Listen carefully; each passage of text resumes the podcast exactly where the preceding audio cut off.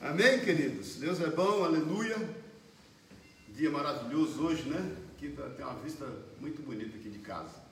Glória a Deus. Seguinte, hoje oração, às 18 horas, não esqueça, nós estamos nesse período de oração e vamos continuar até que Deus fale ou dê instrução contrária àquilo que nós temos feito. Amém? Então não deixe de estar aí. Hoje também às 21 horas, nós vamos falar, nós, nós temos falado sobre as parábolas do reino. Hoje vai ser a sexta parábola. Termina na quarta-feira e possivelmente a gente comece outro estudo. Tem sido um tempo muito bom esses estudos. Até porque a gente consegue alinhar conceitos, na é verdade, a gente consegue alinhar pensamentos, alinhar a visão e, óbvio, à luz da palavra de Deus, o que é melhor ainda. A gente vai dar uma ajeitada aqui, peraí. Não, não se desesperem. Deu certo? Melhorou? Melhorou? Tem um delayzinho aí. O Tico tá dando uma ajeitada aí no. O cameraman. Espera aí, calma. Não se desesperem. É que ele pôs na minha altura, Pronto. Aqui, ó. Resolveu agora aí, não? Amém? Tem um atraso. Tem um delayzinho aqui. Estão ajustando a câmera. É, tá bom. Você estava me vendo até aqui, Tá né? bom? É. É. Tá É isso? Tava até aqui, é. Aí não vai. É que ele me, pôs pra mim, é, só que a minha altura. se me ver até aqui não dá certo. Aí não. Cabeça de baiano, né? Aí você não vai conseguir identificar. Mas amém. Então, irmãos, é, estudo hoje às 21 horas, oração todos os dias. Quarta-feira às 20 horas, um tempo com Elias, que tem sido tremendo aí com o pessoal do Jelly. Nós participamos quando dá também, a Sueli sempre participa, eu dou umas coladinhas, porque é nesse horário que eu estou preparando o estudo para as 21 horas. Quinta-feira, o, Gu, o Gustavo tem ministrado com muita sabedoria e, sobretudo, amor, aquilo que nós temos compartilhado no domingo. E esse, esse- essa quinta, às, às, às 8h30, né, às 20h30, a gente vai fazer algo diferente. Nós vamos conversar juntos, eu, Gustavo e o Elias. Vai ser um tempo muito bom também. Amém, queridos? Outra coisa, amanhã o pastor Jairo e o irmão Costa vão pegar as roupas lá. Eu quero te agradecer pelas roupas que já chegaram. Óbvio, nós vamos precisar de mais, já está separadinho lá. A Gina, a Sandra e a Sueli separaram. Tudo bem organizadinho, né? E a Gabi, é, Gabi bonitona. Tudo bem separadinho, roupa masculina, feminina, criança, alguns brinquedos também. É, então, se você tem ainda é, roupa, essa semana nós vamos fazer plantão de novo lá. Quinta-feira. Quinta-feira, quarta não, né? Então, quinta-feira. a partir das três. Ou É. das duas? Ah, Das duas. é das duas. Quinta-feira, a partir das duas horas, nós vamos fazer um plantão lá para É, poder. três melhores três Sandra- Quinta-feira, a partir das três, nós vamos 15 fazer. horas. Nós vamos fazer um plantão lá para poder recolher esse- essas roupas. Amém? É importante você é, trazer as roupas arrumadas, viu, irmãos e irmãs? Em nome de Jesus, dá um tapa como se você fosse usar. Então você pega a roupa do guarda-roupa e pensa assim: se eu fosse usar essa roupa, o que eu faria, né? Então você vai limpar, lavar certinho, passar, deixar ela bem cheirosinha e vai trazer para a gente separar. Amém? Cuidado, não, pegue de qualquer jeito, entregue de qualquer jeito e faça as coisas e, entendendo que você está fazendo ao Senhor, né? Você está pegando essa roupa, é como você estivesse vestindo o Senhor. Jesus fala isso. Aqueles que vestiram, aqueles que estão desprovidos, vestiram a mim, né? Aqueles que alimentaram os que têm fome, alimentaram a mim. Então, faça isso como ao Senhor. Então, você vai pegar a roupa, vai dar um tapa nela, se ela estiver furadinha, dá uma costuradinha, é como se você fosse vestir, como se você fosse a uma festa com ela. Amém, irmãos? Então, não deixe de fazer isso. Outra coisa, cesta básica, muitos irmãos já depositaram, eu não consegui pegar o balanço com o Vadim, o último balanço que a gente teve, já estava com mais de 40 cestas. É, você sabe que o nosso propósito esse mês é entregar 120 cestas, mais o complemento de produtos de higiene pessoal, que é pasta de dente, escova de dentes e, e sabonete. Então, de repente, as famílias que a gente já entregou a escova, a gente pode entregar no shampoo esse mês. Nós vamos combinar com o pastor Jairo e com o Costa. Então, por favor, deposite. Vamos ver se na próxima semana a gente já entrega, que vai fazer aproximadamente um mês que a gente entregou o último. É importante você saber desse compromisso, é importante você entender que as pessoas contam com isso, elas estão contando com isso. Amém? Glória a Deus, aleluia. Isto posto, não tenho mais nada a declarar que não seja a palavra de Deus. Abre aí tua Bíblia, por favor, em Neemias. Hoje é ceia. Nós vamos estar fortalecendo a nossa vida e a nossa fé no Senhor. Neemias, no capítulo 13. Eu preguei sobre Neemias semana retrasada. A Sueli pregou sobre Neemias na semana passada. E eu quero finalizar aqui uma ministração acerca da vida de Neemias, que é tremenda, fantástica. Eu sei que Deus tem muito a falar conosco através da vida desse homem de Deus. Amém? Neemias 13, no versículo 4 em diante, eu vou ler. Neemias 13, do 4 em diante. Ora, antes disto, Eliasibe, sacerdote, encarregado da câmara da casa do nosso Deus, se tinha aparentado com Tobias, e fizeram para este uma câmara grande, onde dantes se depositavam as ofertas de manjares, o incenso, os utensílios e os dízimos dos cereais, do vinho, do azeite, que se ordenaram para os levitas, cantores e porteiros, como também contribuições para os sacerdotes. Mas, quando isso aconteceu, não estive em Jerusalém, porque no 32º ano de Artaxerxes, rei da Babilônia, eu fora ter com ele, mas ao cabo de certo tempo pedi licença ao rei e voltei para Jerusalém. Então soube do mal que Eliasibe fizera para beneficiar a Tobias, fazendo-lhe uma câmara nos pátios da casa de Deus. Isso muito me indignou, a tal ponto que atirei todos os móveis da casa de Tobias fora da câmara. Então ordenei que se purificassem as câmaras e tornei a trazer para ali os utensílios da casa de Deus com as ofertas de manjares e o incenso. Amém? Vamos orar. Jesus querido, obrigado pela Sua palavra, por aquilo que o Senhor tem a falar através dela para nós. Espírito Santo de Deus, o Senhor é que tem o controle de todas as coisas, da Tua palavra, que o Senhor vela por ela de dia e noite para que se cumpra. Que ela, Deus, penetre a nossa vida no mais íntimo, nos lugares mais ocultos que há em nós. Que ela venha trazer luz a qualquer tipo de trevas que possa haver na nossa vida, em nome de Jesus. Que ela venha trazer entendimento, Pai para a honra e glória do seu nome, a fim de fazê-la cumprir na nossa vida e através da nossa vida, a fim de sermos um testemunho vivo do teu amor e do teu cuidado. É o que nós te pedimos, com temor e tremor, em nome de Jesus. Usa a minha vida, usa a vida de cada um que está aí, Senhor, a fim de reproduzir a tua palavra, fiel àquilo que o Senhor deixou para nós, a fim, Deus, de que os frutos a 30, a 60 e a 100 por um venham aparecer e glorificar o teu nome. É o que nós te pedimos em nome e na autoridade de Jesus, Senhor. Amém e amém. Amém, Elias? Eh, Neemias era um homem de Deus, um servo de Deus, como nós temos estudado. Ele, ele tinha muito, muito entendimento acerca do seu papel. E é algo impressionante na vida dele e é algo que deve ser imitado por nós. Eu tenho te falado, a maior crise que nós temos é a crise de identidade, né? quando nós não deveríamos ter. Porque a crise do mundo, que o mundo vive correndo atrás de resolvê-la, né? Quem sou, de onde vim, para onde eu vou, nós não temos esse tipo de crise. E pelo menos não deveríamos ter, né? Porque nós temos que saber e sabemos quem somos. Nós somos filhos de Deus.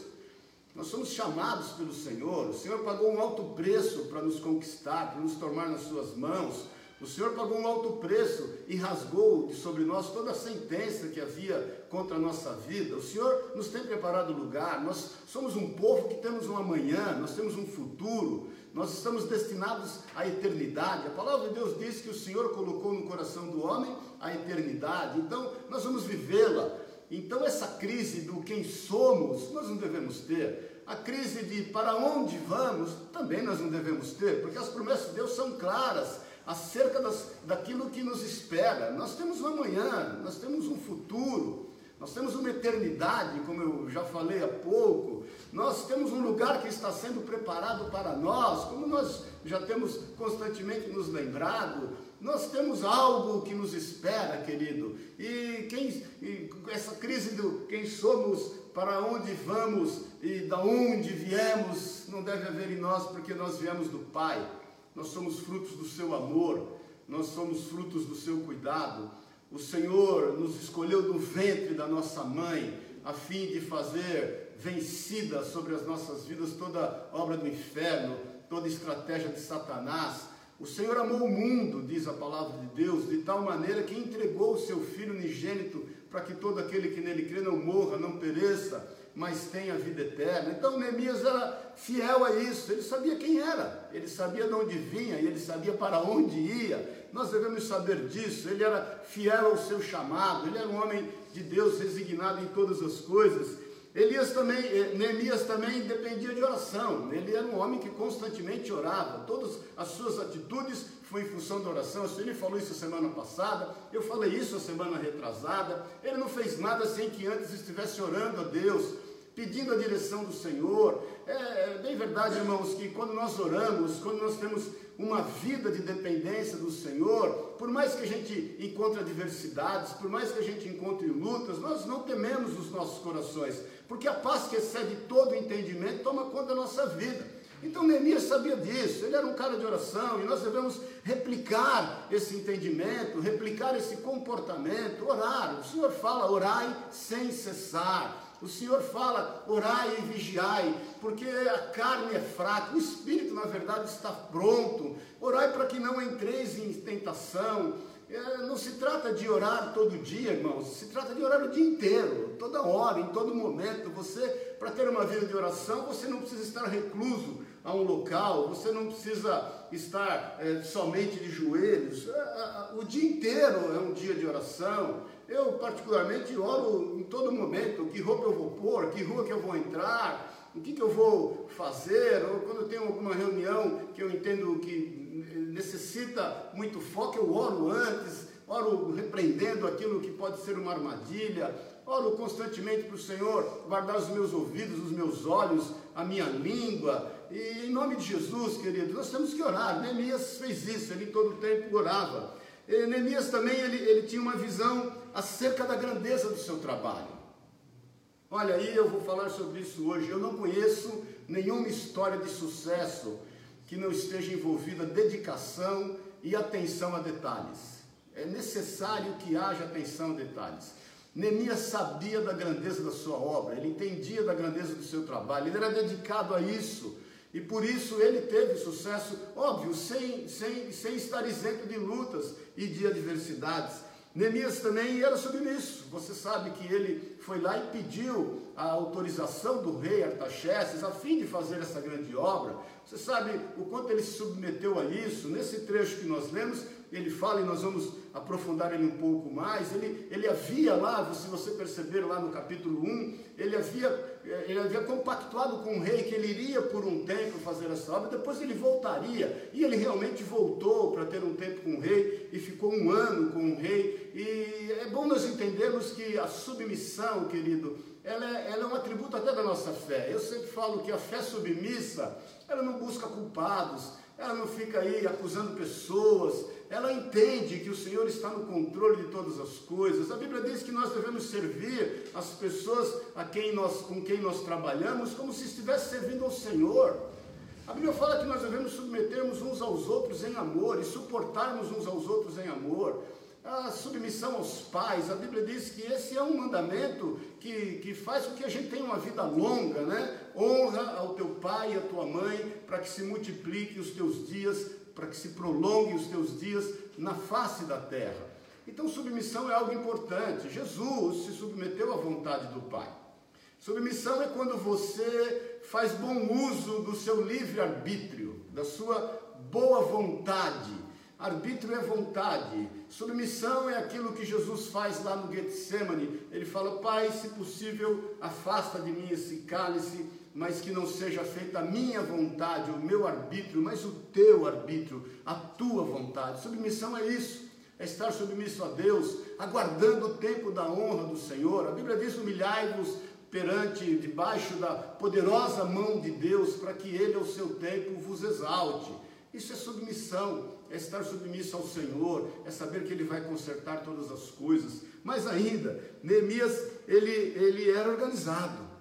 Neemias também discernia o inimigo, ele tinha uma, uma boa visão daquilo que o inimigo poderia fazer sem dar espaço a ele, e nós vamos falar, aprofundar um pouco isso também. Neemias trabalhava de forma dedicada, Neemias tinha uma vida exemplar, você pode ler nas Escrituras que ele abre mão de todo o salário que ele tinha direito como governador. Ele fala: por 12 anos eu fui governador entre vós e abri mão do direito que eu tinha de salário. Pelo contrário, Neemias pôs do bolso dele para ajudar a reconstruir os muros de Jerusalém e reconstituir aquela sociedade que estava totalmente fora daquilo que a palavra de Deus dizia. O, o, exílio, o povo já estava voltando do exílio, mas eles não conseguiam se organizar mais como sociedade. Faltava-lhes a palavra do Senhor. Neemias lê a lei do Senhor, ele coloca ali acerca da, da palavra de Deus para todos, mas ele vivia de modo exemplar. As pessoas olhavam para ele e percebiam que aquilo não eram só palavras, aquilo não era só um discurso, aquilo era uma vida. A nossa vida, irmãos, o nosso evangelho tem que ser pregado por exemplos. Uma boa liderança é uma liderança que dá exemplos, não é uma liderança que manda fazer isso, manda fazer aquilo, não é uma liderança que faz, e porque faz, as pessoas o seguem. Mas ainda, Neemias glorificava a Deus em todo o tempo, em tudo ele rendia glória ao Senhor, em tudo ele dizia que o Senhor é que estava no controle de todas as coisas. Neemias também era corajoso, e eu até falei ontem, né, acerca disso na nossa live de oração ter coragem não é ter ausência de medo, querido. Ter coragem é saber como você vai enfrentar aquilo que te ameaça, aquilo que te amedronta. Ter coragem é você buscar em Deus uma forma de encarar os seus problemas. Uma pessoa corajosa, ela não é isenta de medo, ela não é isenta de temor, pelo contrário, o, o, o medo em boa medida é até bom, ele dá limites, ele gera dependência do Senhor. Amém, querido? O medo em boa medida, tudo em equilíbrio na nossa vida é bom. É importante que nós tenhamos medo muitas vezes, mas um medo comedido, um medo que nos leva a depender do Senhor, um medo que faz com que nós estejamos encarando aquilo que realmente quer nos amedrontar. Então, eh, essa é a coragem que Neemias tem e é a coragem que nós temos que ter, porque o Senhor Jesus está conosco, o Espírito Santo habita em nós. Nós não temos que temer mal algum, mas nós temos que pôr realmente a cara a tapa a fim de ver a justiça e a honra de Deus sobre nós. E Neemias sabia liderar. Neemias era um bom líder, ele liderava por exemplos, que é como nós falamos, e ele realmente punha a mão na massa e ele fazia com que as pessoas estivessem ao seu redor, servindo ao Senhor com um sentimento de propósito, fazendo com que eles estivessem sendo honrados naquilo que eles faziam. Se você estudar o livro de Neemias, ele arregimentou aproximadamente 40 mil pessoas, 40 mil homens em todo esse trabalho, e num tempo recorde ele reconstruiu os muros de Jerusalém, que foram 52 dias. E por fim, e é o que eu quero falar hoje, ele, ele, Neemias era um homem determinado.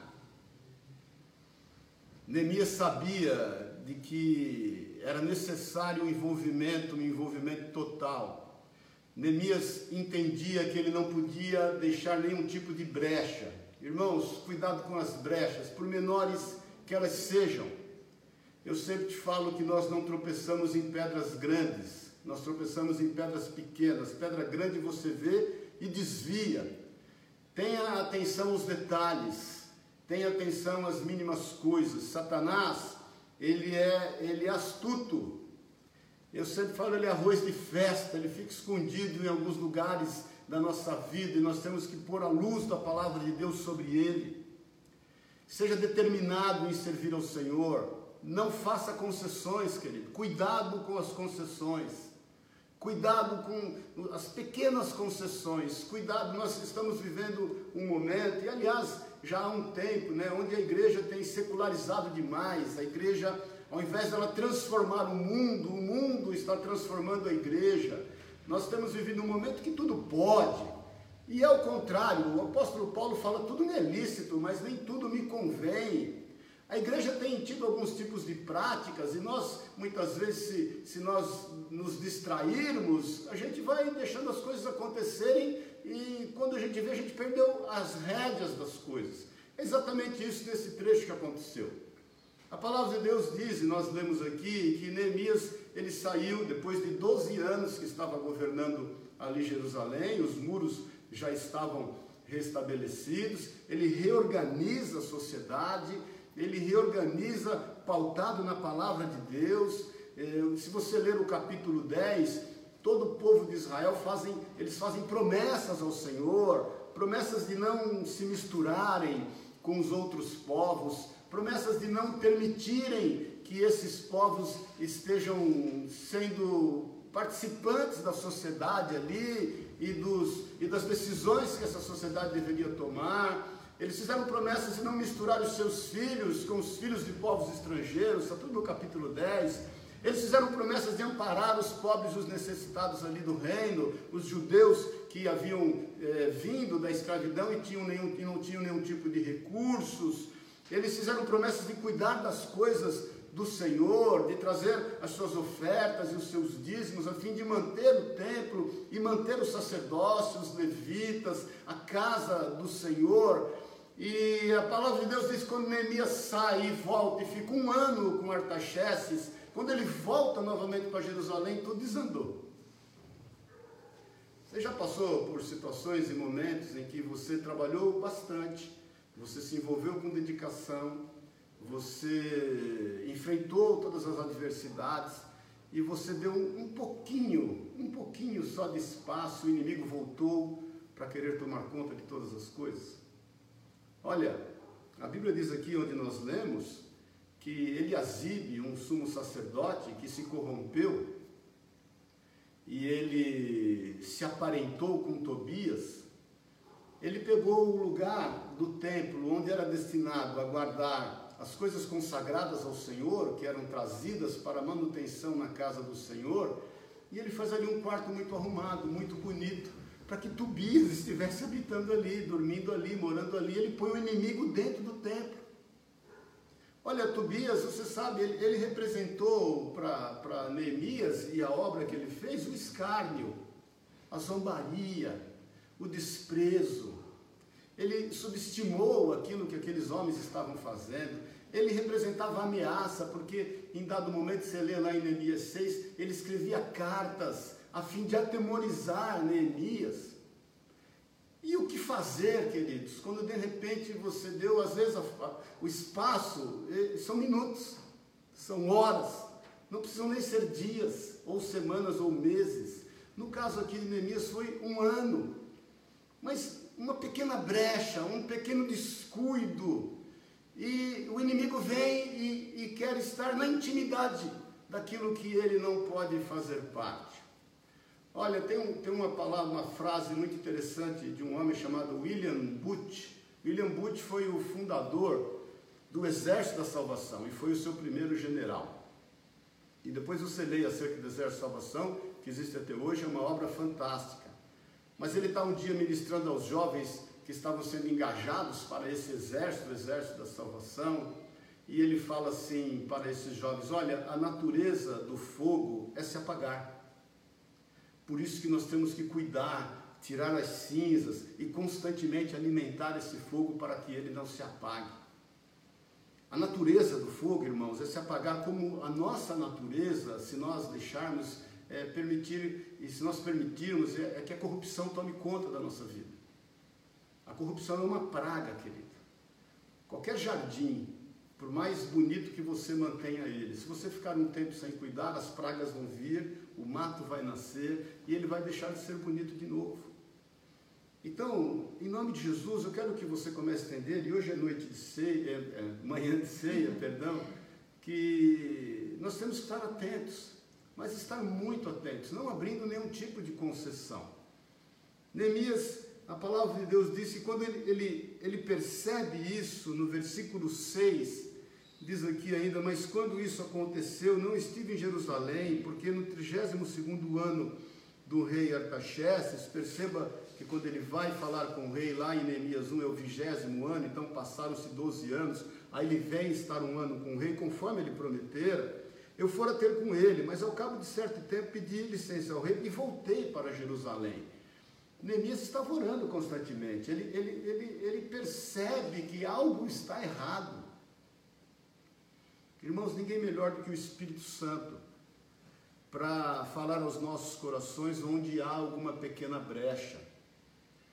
Eu não sei você, mas eu constantemente eu oro e falo, Senhor, o que está acontecendo que eu não estou percebendo? Fala para mim, me mostra.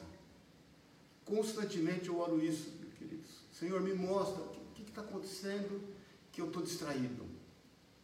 O que, que pode estar acontecendo que eu não estou percebendo? E eu quero te desafiar a buscar a Deus nesse sentido. Talvez eh, aquilo que os teus sonhos têm te levado a fazer, talvez a busca que você tem tido para poder conquistar algumas coisas e que são lícitas, hein? São lícitas que estão no seu coração, estão te levando a não perceber algumas coisas. Nós muitas vezes nos envolvemos muito com os nossos objetivos. Nós nos envolvemos muito com os nossos sonhos. Eu, particularmente, eu, eu, eu gosto de focar as coisas. Eu, eu, particularmente, às vezes, quando eu estou envolvido em alguma coisa, não gosto nem de conversar, porque eu gosto de estar focado. Agora, muitas vezes, em função de estar muito focado, a gente está distraído quanto aquilo que está acontecendo. Eu gosto muito do exemplo de Abraão. Abraão, você se lembra disso, está em Gênesis 22. Abraão, quando é chamado pelo Senhor, a Bíblia diz que o Senhor quis pôr Abraão à prova.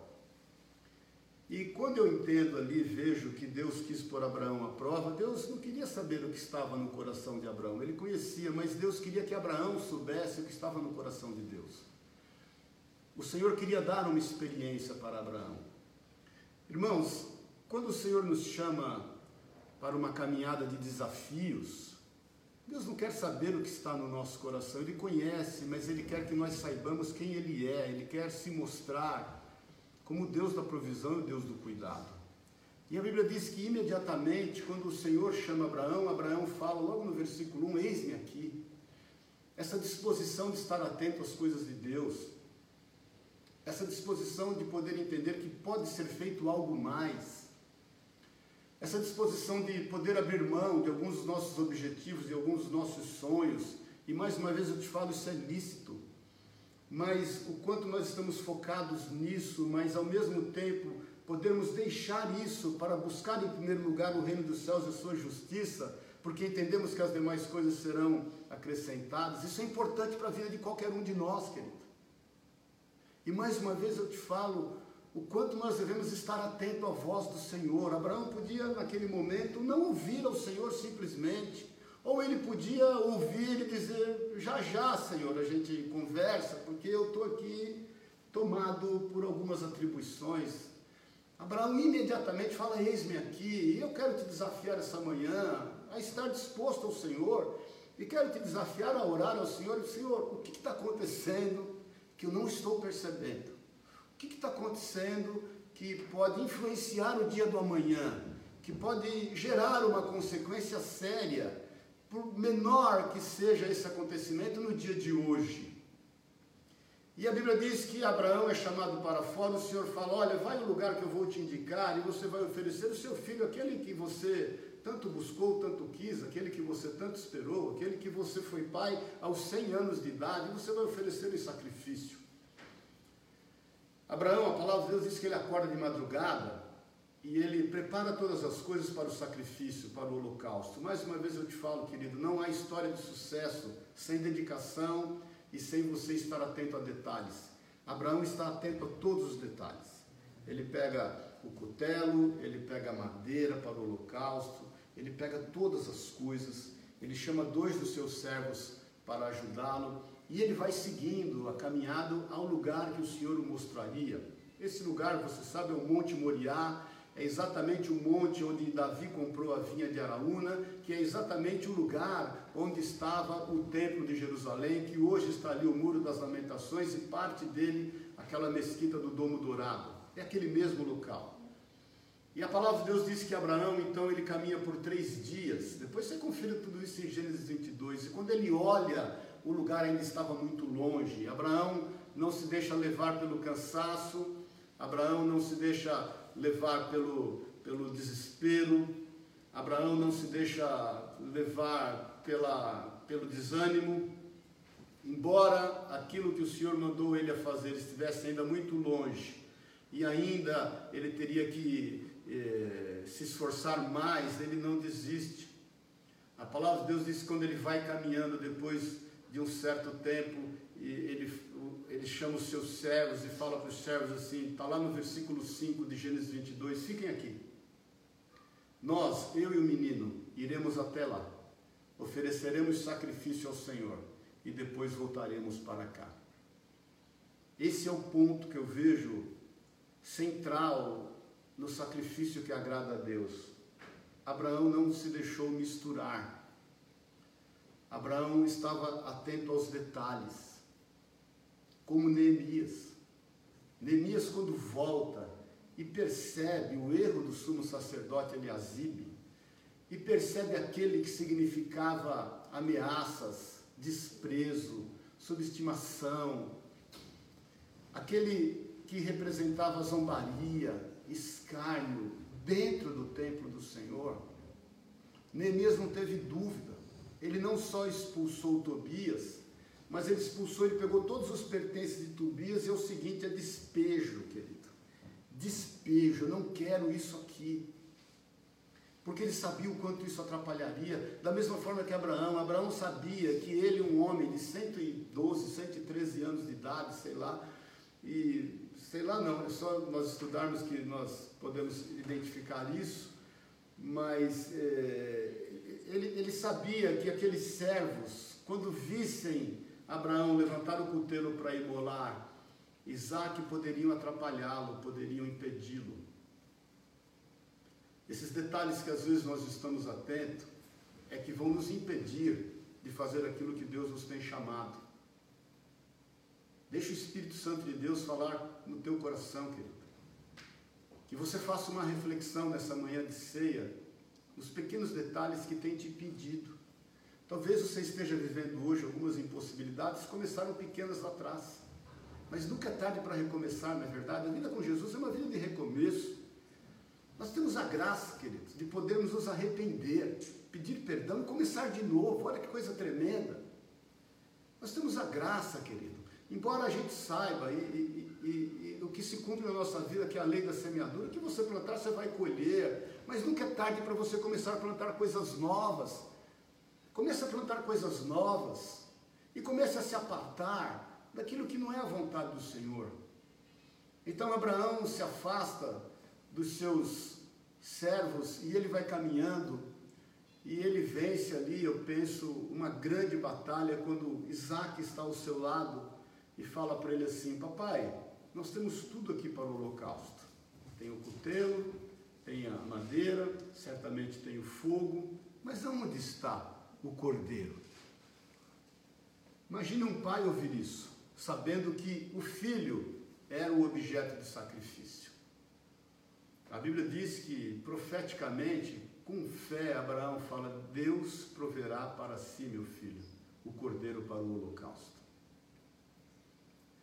E Abraão vai até o fim.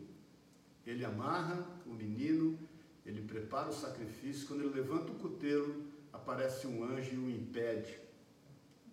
E Abraão não era religioso, porque ele podia dizer: Não, agora eu vou até o final. Ele ouve o Senhor, e quando ele olha para trás, está amarrado um cordeiro para o holocausto. O que nos leva a entender que o Senhor é antes de nós.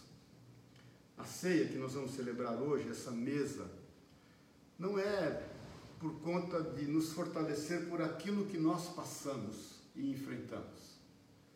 A ceia para nos, para nos fortalecer por aquilo que nós vamos enfrentar.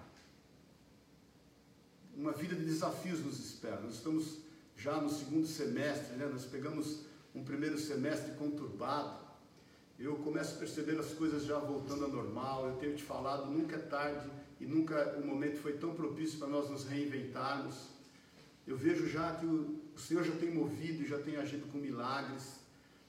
Eu não sei você, mas eu não parei um dia sequer nesses dias todos aí de quarentena e nós não podemos parar. Eu sei que mesmo que talvez você em casa, é, quantos de nós, né? Quantos de vocês estão trabalhando mais em casa do que trabalhavam no escritório, tal do home office, né?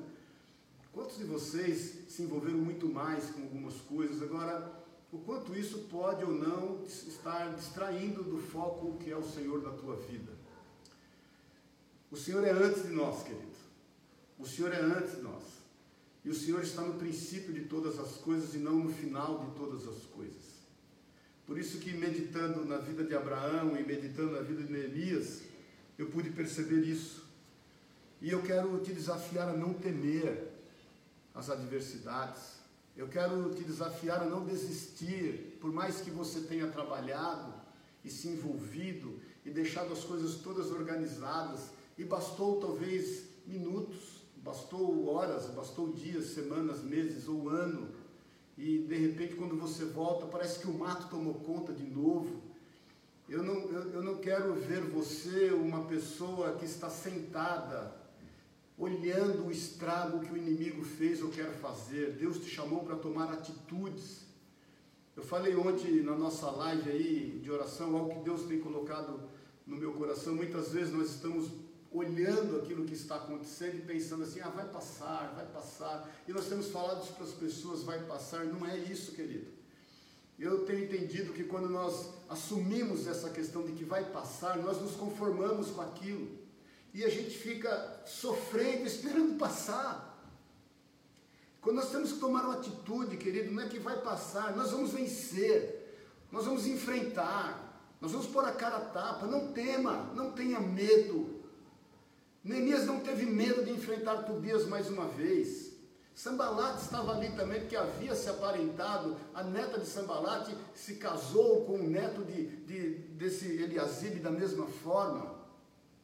Irmãos, creia. Creia que o Senhor é contigo. Creia que a mão de Deus é em teu favor. Se atente aos detalhes. Não faça concessões. Não abra mão do propósito que o Senhor colocou no teu coração. Pergunte ao Senhor no que você está distraído ou distraída.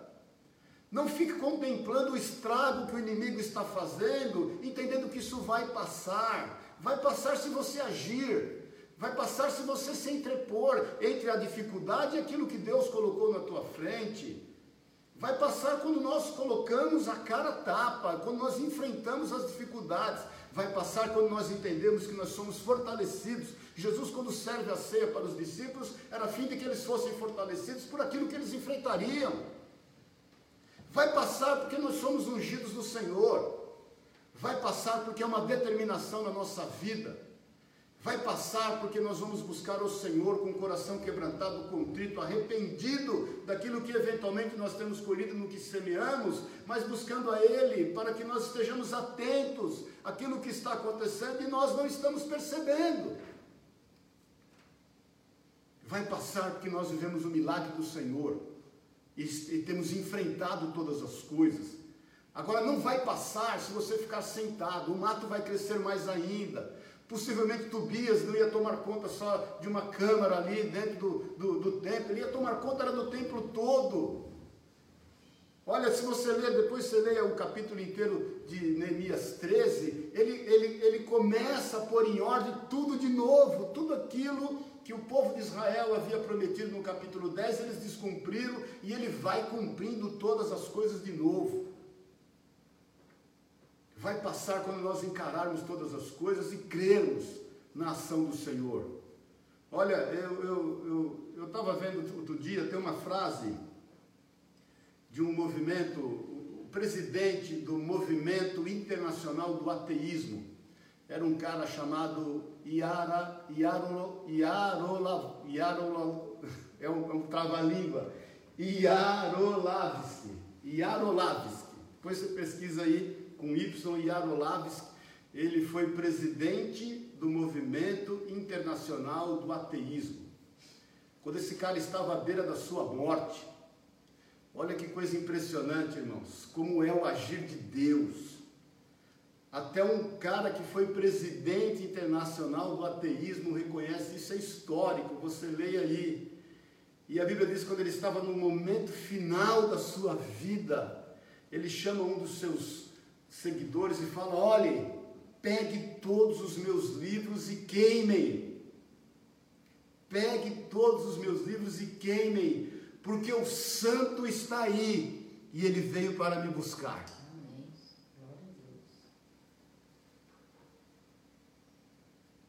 O que você vai fazer da sua vida, querido? Eu muitas vezes eu, eu, eu tenho o hábito de, quando eu vou fazer um, um enterro, fico andando no cemitério, não sei você.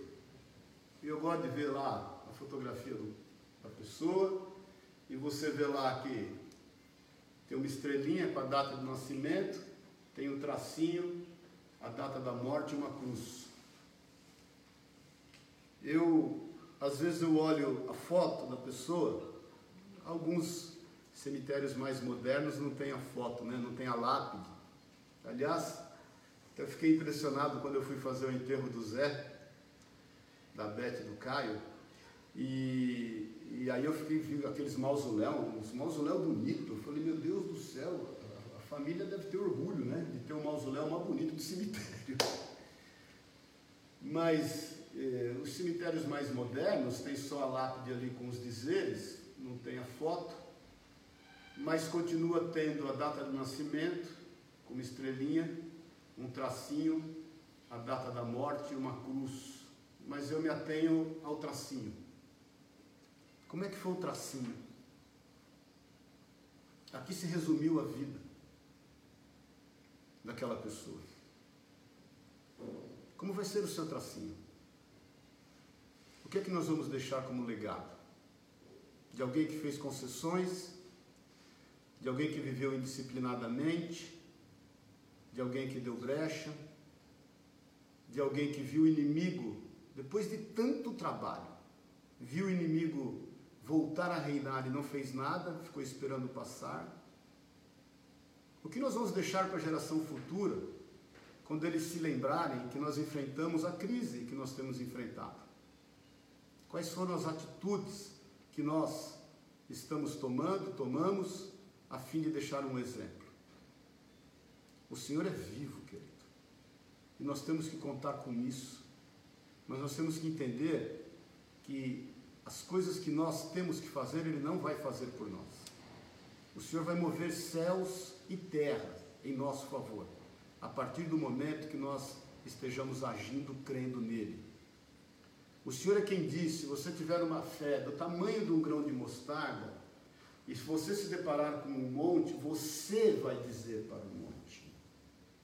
Não pense que você não vai fazer nada. Você vai dizer para o monte: sai daqui, sai daqui e lança-te para as águas, e o monte vai obedecer. Mas quem vai dizer é você. Quando Jesus está ali para ressuscitar a Lázaro, e levam ele, ele pede para ser levado até o lugar onde Lázaro estava enterrado. Ele chora, você se lembra disso? E me chama muita atenção esse choro, porque o Jesus, o Senhor Jesus, embora sabendo que ressuscitaria Lázaro, ele, ele, ele sente a dor de Lázaro e aquilo que aquela família está passando naquele momento. O, o Senhor chora por nós, intercede com gemidos inexprimíveis, o Espírito Santo, ele, ele sente exatamente o que nós estamos sentindo, mesmo sabendo que nós vamos ser vitoriosos. Porque nós não temos um sumo sacerdote que não possa compadecer de nós, diz a palavra de Deus em Hebreus. Antes, enfrentando as mesmas aflições que nós enfrentamos, sem pecar, venceu todas elas. E aí Jesus olha para aqueles que estão ao redor e fala assim: tirai a pedra.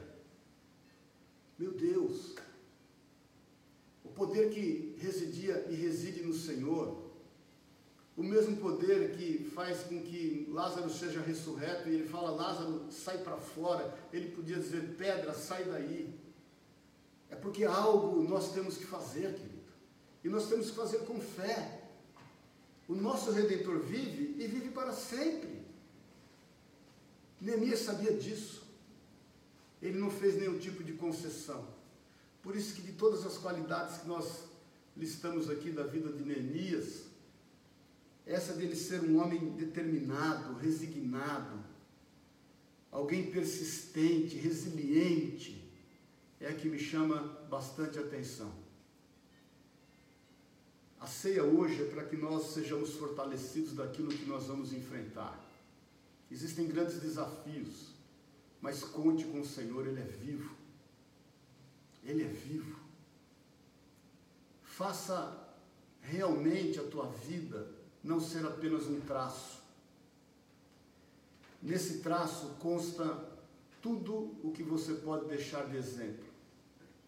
Não queira deixar um mausoléu bonito para tua família ou para aqueles que andam ao seu lugar. Mas faça com que as pessoas, quando se isso acontecer e nós não formos arrebatados antes, faça com que as pessoas, quando olharem para aquele traço, entendam que você deu o melhor de si. Entendam que por muitas vezes foi preciso, foi necessário recomeçar, mas você não teve vergonha de recomeçar. E quando necessário, você arregaçou as mangas de novo e foi encarar toda a dificuldade. Isso tudo, querido, vai passar. Mas não vai passar sem que nós estejamos enfrentando. Se nós estivermos sentados, administrando só os prejuízos e, e o estrago que toda essa crise fez, nós vamos ser envolvidos por ela e nós vamos ser tragados pelas circunstâncias que estão ao nosso redor. Mas se nós olharmos o estrago que foi feito e começarmos a agir, nós vamos arrumar casa por casa, nós vamos colocar todas as coisas no lugar, nós vamos perceber o inimigo está querendo adentrar, nós vamos expulsá-lo, nós vamos agir, nós vamos plantar trigo para que não haja espaço para o joio e nós vamos ver a mão de Deus agir. Mais uma vez eu te falo, nunca, nunca no, na nossa geração as pessoas precisaram tanto de pessoas como eu e você, a fim de dar a elas uma direção, uma palavra de esperança. Eu sempre te falo que sem recursos a gente vive, sem recursos você come, sem recursos você dorme, sem recursos você se abriga. Mas sem esperança você não vive. E as pessoas precisam de esperança. E essa esperança que o Senhor tem colocado nos nossos corações precisa ser compartilhada. Você precisa dividir isso. Você precisa perceber onde o inimigo tem entrado e você precisa expulsá-lo a fim de não dar a ele espaço e restaurar as coisas que você tem trabalhado com tanto afinco ao longo da sua vida. Teu filho, tua filha pode ter 50 anos, pode ter 60 anos, mas se ele precisar ser exortado, você tem que exortá-lo em amor. Você tem que tomar medidas acerca daquilo que o Senhor te faz perceber. E se você não está percebendo, busque em Deus, busque no Senhor, ore no Senhor e esteja atento. Faça como Abraão. Abraão não deu brechas. Ele pegou os servos, deixou de lado, porque nós temos que realmente nos afastar daquilo que pode nos impedir de fazer a vontade de Deus. Em nome de Jesus, creia nisso. Amém, queridos? Nós estamos terminando. Eu quero orar com você antes de nós eh, compartilharmos a ceia. E eu quero chamar o Tico aqui. Amém? Para nós eh, compartilharmos desse momento. E eu quero te fazer um apelo em nome de Jesus. Não desista. Não desista. Por mais desanimador que possa ser aquilo que você está vendo, eu te falo em nome de Jesus, querido, pelo Espírito Santo de Deus. Talvez Satanás, o inimigo, queira te afrontar de forma que você entenda que não valeu a pena, que não valeu o esforço, que não valeu o sacrifício. Mas creia em nome de Jesus, creia em nome de Jesus, que o Senhor fez valer a pena. Eu quero nessa manhã te desafiar a buscar em Deus, Senhor, o que está acontecendo que eu não estou percebendo? Quais são as estratégias que o inimigo tem tomado e eu não tenho percebido? Não lave as mãos, querido, como Pilatos fez. Vou lavar as mãos, isso não me diz respeito, eu já fiz tudo o que tinha que fazer. Entenda o seu papel. Entenda o seu papel. Neemias podia dizer: Olha, eu, meu, 12 anos dediquei para esse povo, abri mão do meu salário de governador, abri mão do meu status que eu tenho lá com o rei Artaxerxes, vim aqui, tirei massa, carreguei pedra, empunhei armas, combati o inimigo, passei por cima do desprezo, do, do escárnio, da ameaça, da zombaria, da subestimação. E agora eu me azeitei por um ano e tudo de novo, o mato cresceu tudo. Chega, não quero mais. Vou para outro campo, vou para outro lugar. Pessoas têm desistido dos seus sonhos por causa disso. Pessoas têm desistido da família por causa disso. Pessoas têm olhado, presta atenção nisso, o seu álbum de casamento e chora, porque pensa, puxa, como foi bom, como era bom naquele tempo. Está quebrado em nome de Jesus, querido. Em nome de Jesus. Pessoas têm olhado para suas empresas, para sua casa, para o foi bom. O seguinte, irmão, irmã.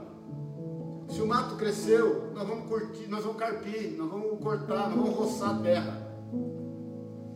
Enfrente isso em nome de Jesus. Enfrente na sua casa, no seu trabalho. Enfrente isso diante do espelho. Amém?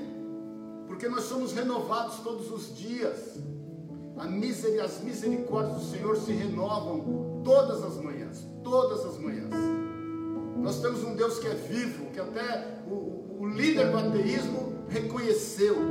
Reconheceu porque viu o Senhor que agiu com misericórdia para com a vida dele. Por isso que nós não podemos julgar ninguém. Depois você leia a história desse homem. Então é o seguinte, eu quero te fazer um apelo, não desista. Não desista em hipótese alguma. Invista mais ainda, invista o seu melhor. Faça prevalecer aquilo que Deus colocou no seu coração. Não abra mão, querido. Cuidado com os detalhes. O Senhor te chamou a fazer uma grande obra. Cuidado com os detalhes se atenha aos detalhes, se dedique, busque em Deus a melhor forma. Que você seja renovado essa manhã em nome de Jesus, que você seja fortalecido nessa mesa que está posta aqui. Irmãos, isso não é só um pão e não é só um suco. Isso é profético. Nós não cremos na transubstanciação, mas cremos que isso representa o sacrifício de Jesus Cristo pela nossa vida. Essa mesa representa a força que Ele nos deixou. Por isso que todas as vezes que nós comemos este pão e bebemos deste cálice, nós fazemos isso em memória do Senhor. É em memória dele, a fim de sermos fortalecidos, entendendo que uma manhã que pertence ao Senhor nos espera entendendo da eternidade, entendendo da volta do Senhor e o cumprimento de todas as coisas. E pode ter certeza, Ele não irá voltar até que se cumpra todas as coisas. Nós não temos o que temer. Eu me lembro no início dessa pandemia, as pessoas com medo. Nós não temos o que temer. Será que chegou os fins. Se chegou o fim dos tempos, glória a Deus. Glória a Deus. Estamos com o Senhor. Mas não é esse o momento, nós entendemos isso, há muito o que fazer, tem gente que está parada, sentada, aguardando o fim do tempo, irmãos. Cuidado que isso pode ser uma estratégia de Satanás. Nós temos muito a fazer. Nós temos que arregaçar as mangas e temos muito a fazer. Não desista das pessoas. Não desista das pessoas. Não desista de deixar a elas um legado. Faça valer o tracinho entre o dia do teu nascimento e o dia da tua morte, se isso acontecer e você não for arrebatado. E entenda que o Senhor é vivo, o nosso Redentor vive e vive para sempre. Ele vai se manifestar, com certeza, no nosso meio. Lembre-se dessa palavra de William Booth, o primeiro general do Exército da Salvação e criador desse, fundador desse exército. A natureza do fogo é se apagar. Por isso que nós temos que remover as cinzas e colocar mais lenha. Então essa é a natureza. A natureza do homem é deixar as coisas acontecerem. Por isso que é necessário homens e mulheres como nós, para estarmos atentos, linkados com o Senhor, buscando nele entendimento, para querer saber aonde nós estamos distraídos e o que nós podemos fazer de melhor. Não desista em nome de Jesus. Amém? Vou chamar a Sueli a 1 Coríntios 11, eu sempre cito, o apóstolo Paulo fala: Eu recebi do Senhor o que também vos entreguei. Que Jesus Cristo, na noite que foi traído, tendo tomado pão e tendo dado graças, ele partiu e disse: Esse é o meu corpo entregue por amor de vós. De semelhante forma, ele tendo tomado o cálice e tendo dado graças, declarou: Esse cálice é o sangue da nova aliança. Todas as vezes que comeres desse pão e beberes desse cálice, fazer isso em memória de mim, diz o Senhor. Paulo nos exorta em amor, declarando: examine-se o homem a si mesmo, para que não coma desse pão ou beba desse cálice indignamente. Irmãos, isso é mais do que um, um ato religioso, isso é uma profissão de fé, isso é um ato profético. Quando nós tomamos a ceia, nós tomamos com fé, sabedores que nós somos fortalecidos nessa fé a fim de enfrentar os desafios que nos estão propostos, sem medo. Que se houver medo, é um medo equilibrado, é um medo que nos dá prudência, que nos dá entendimento e, sobretudo, é um medo que nos dá dependência do Senhor. Nós podemos dizer o que diz o Senhor, agindo o Senhor, quem impedirá? Creia nisso consagre essa ceia, tome, fortaleça. Você é o Neemias dessa geração. Você, minha querida, meu querido, você é o Neemias dessa geração. Nós somos o Neemias dessa geração. Fique atento àquilo que está acontecendo. Não desista dos seus sonhos. Não desista. Se o mato cresceu, vamos carpir. Se o inimigo quer sorrateiramente se apoderar da tua intimidade, repreenda ele, despeje, ação de despejo, pega tudo e põe para fora. O apóstolo Paulo fala assim: que até as roupas que nós usamos na nossa época de pecado, nós temos que sair fora com elas. Não queira nada, não abra brecha, faça como Abraão, não dê espaço, esteja atento a detalhes não se deixe levar pelas, pelas suas emoções. Vá até o fim. Você vai ver que Ele é o Jeová Jireh.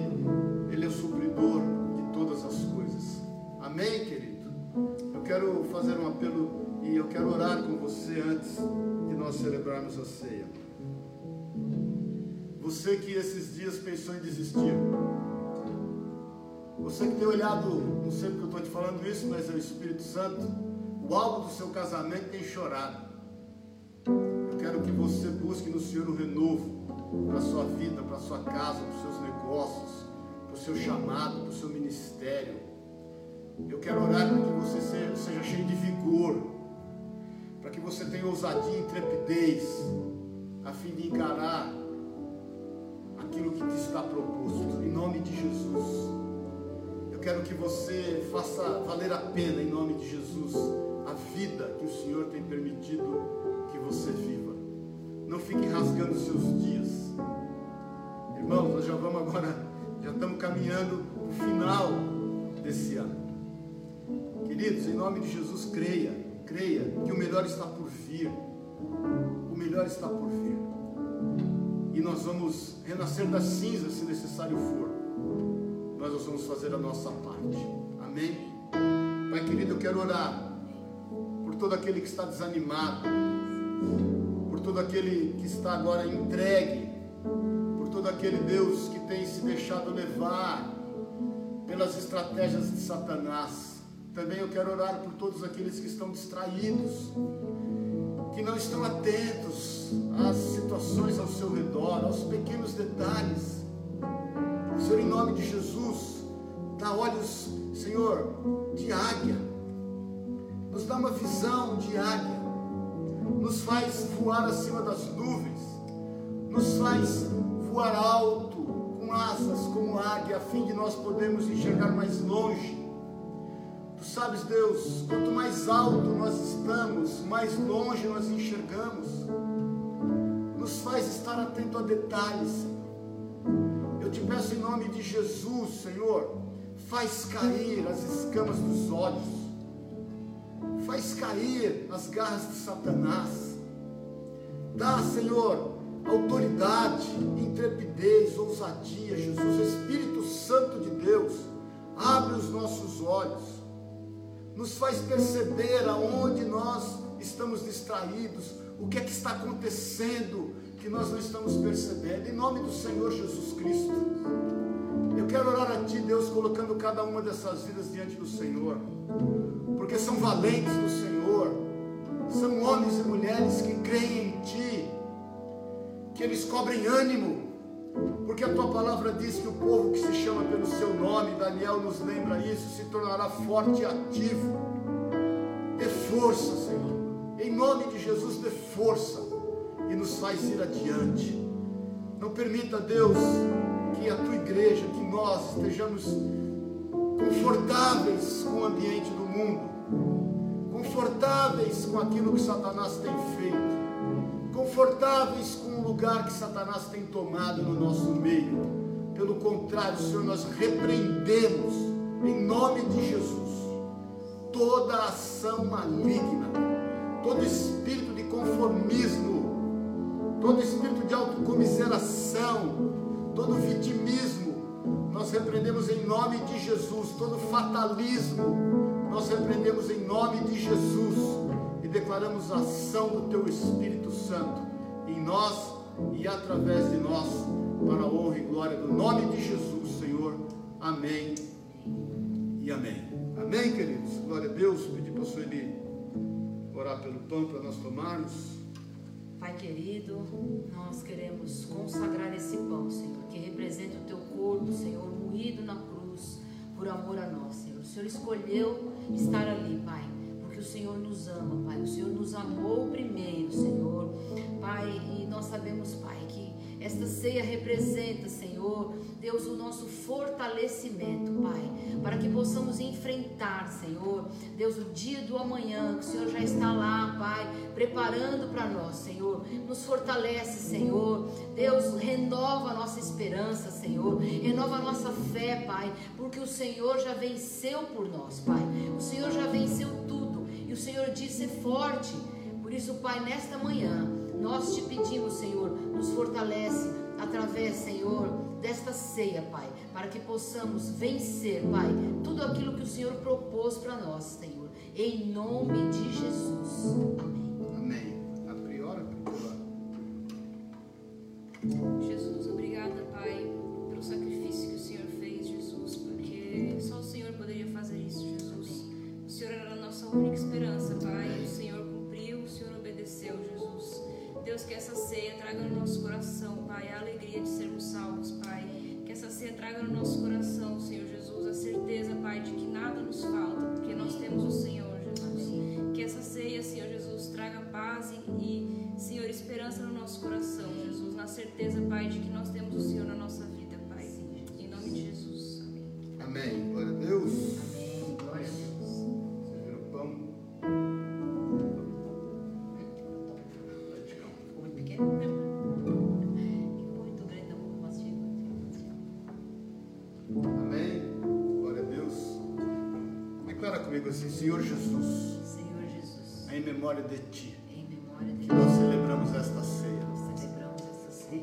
Grato ao Senhor, Coração grato, Senhor, porque o Senhor o Senhor entregou o seu corpo o por Senhor amor da nossa vida. por da nossa vida. Nós somos fortalecidos hoje Nós somos fortalecidos na fé, na fé, a fim a fim de encarar de encarar todos os desafios todos os que nos estão propostos, porque sabemos que o Senhor tem cuidado de nós. Cuidado. Queremos declarar: Queremos o Senhor é o Jeová Jireh, é o nosso redentor, é o nosso que Redentor, vive que vive e vive para sempre. E nós declaramos isso em nome e na autoridade de Jesus. Maraná, ora vem. Senhor Jesus.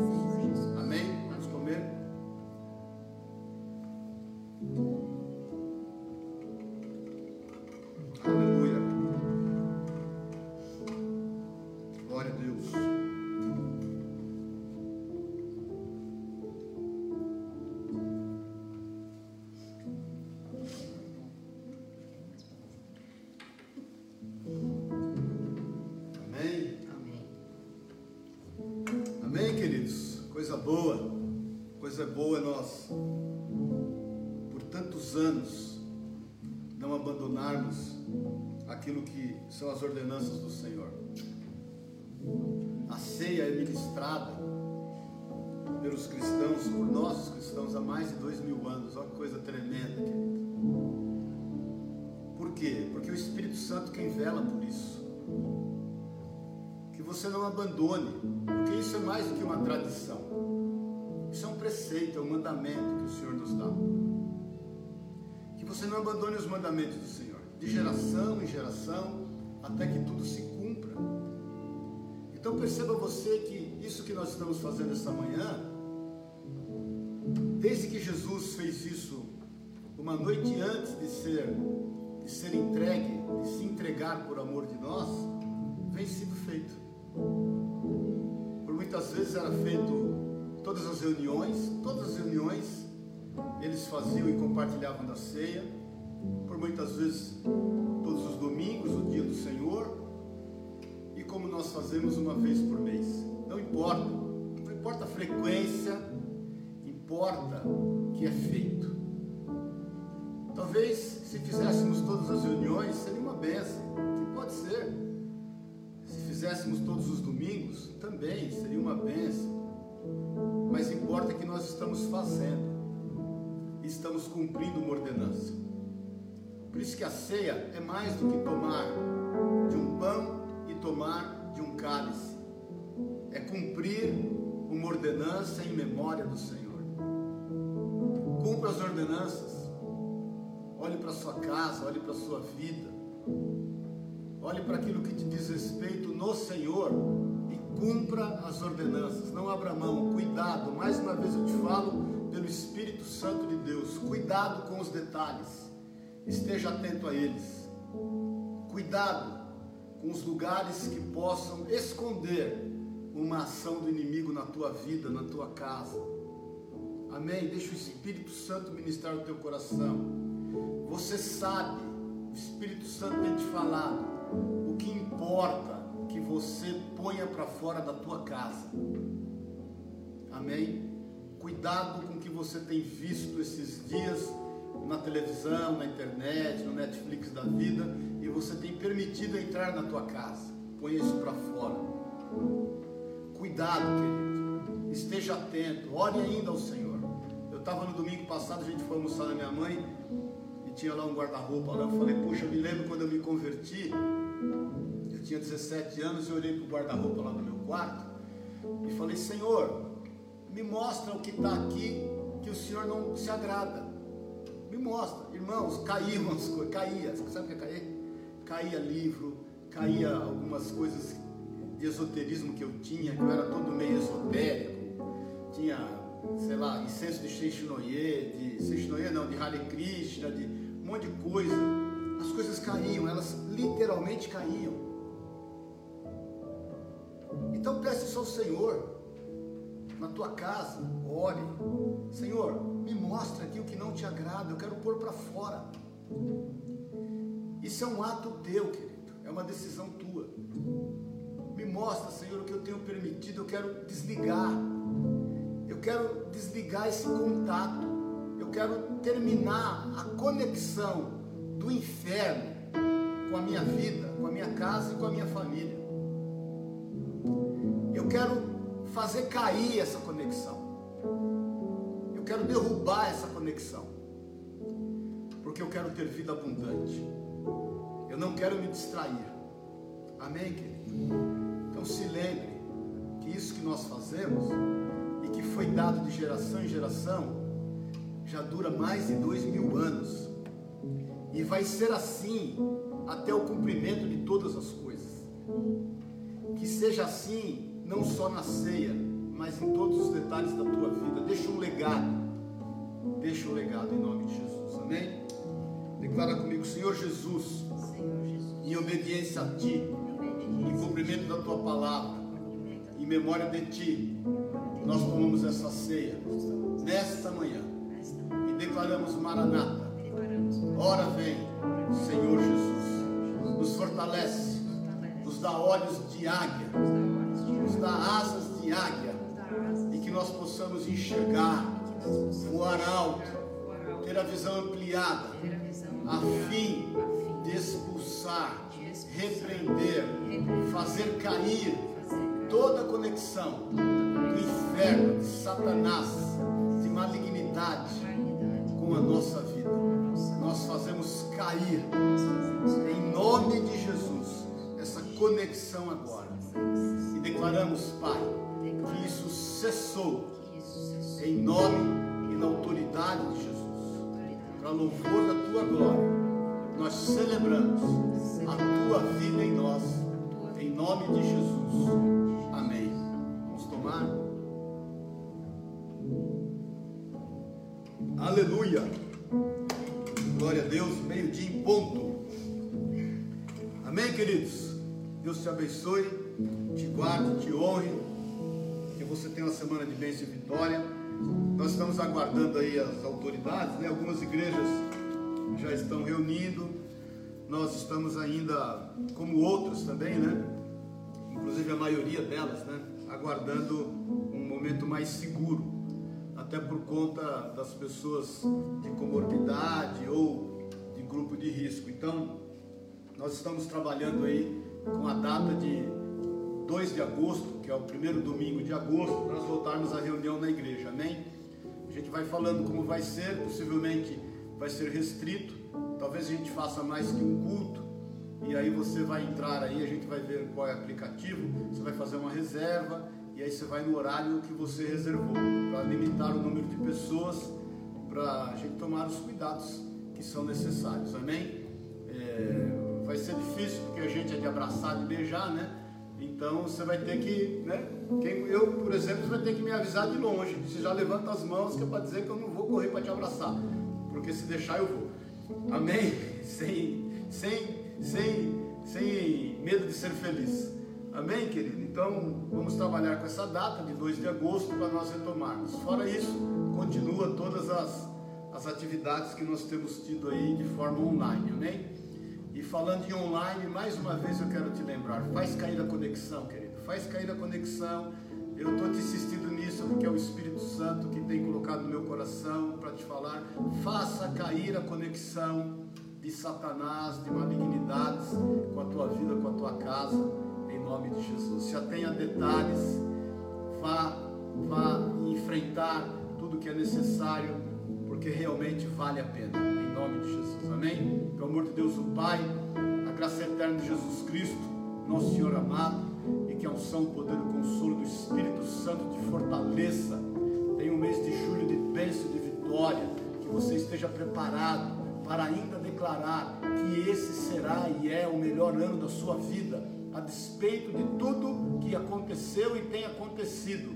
Eu quero dizer, profetizar que nós sairemos disso muito mais fortalecidos do que entramos, porque nós cremos na palavra de Deus e ela diz que todas as coisas concorrem conjuntamente para o bem daqueles que amam ao Senhor. Nós amamos ao Senhor e vamos testemunhar dessa verdade em nome de Jesus. Amém e amém. Deus te abençoe e te guarde em nome de Jesus.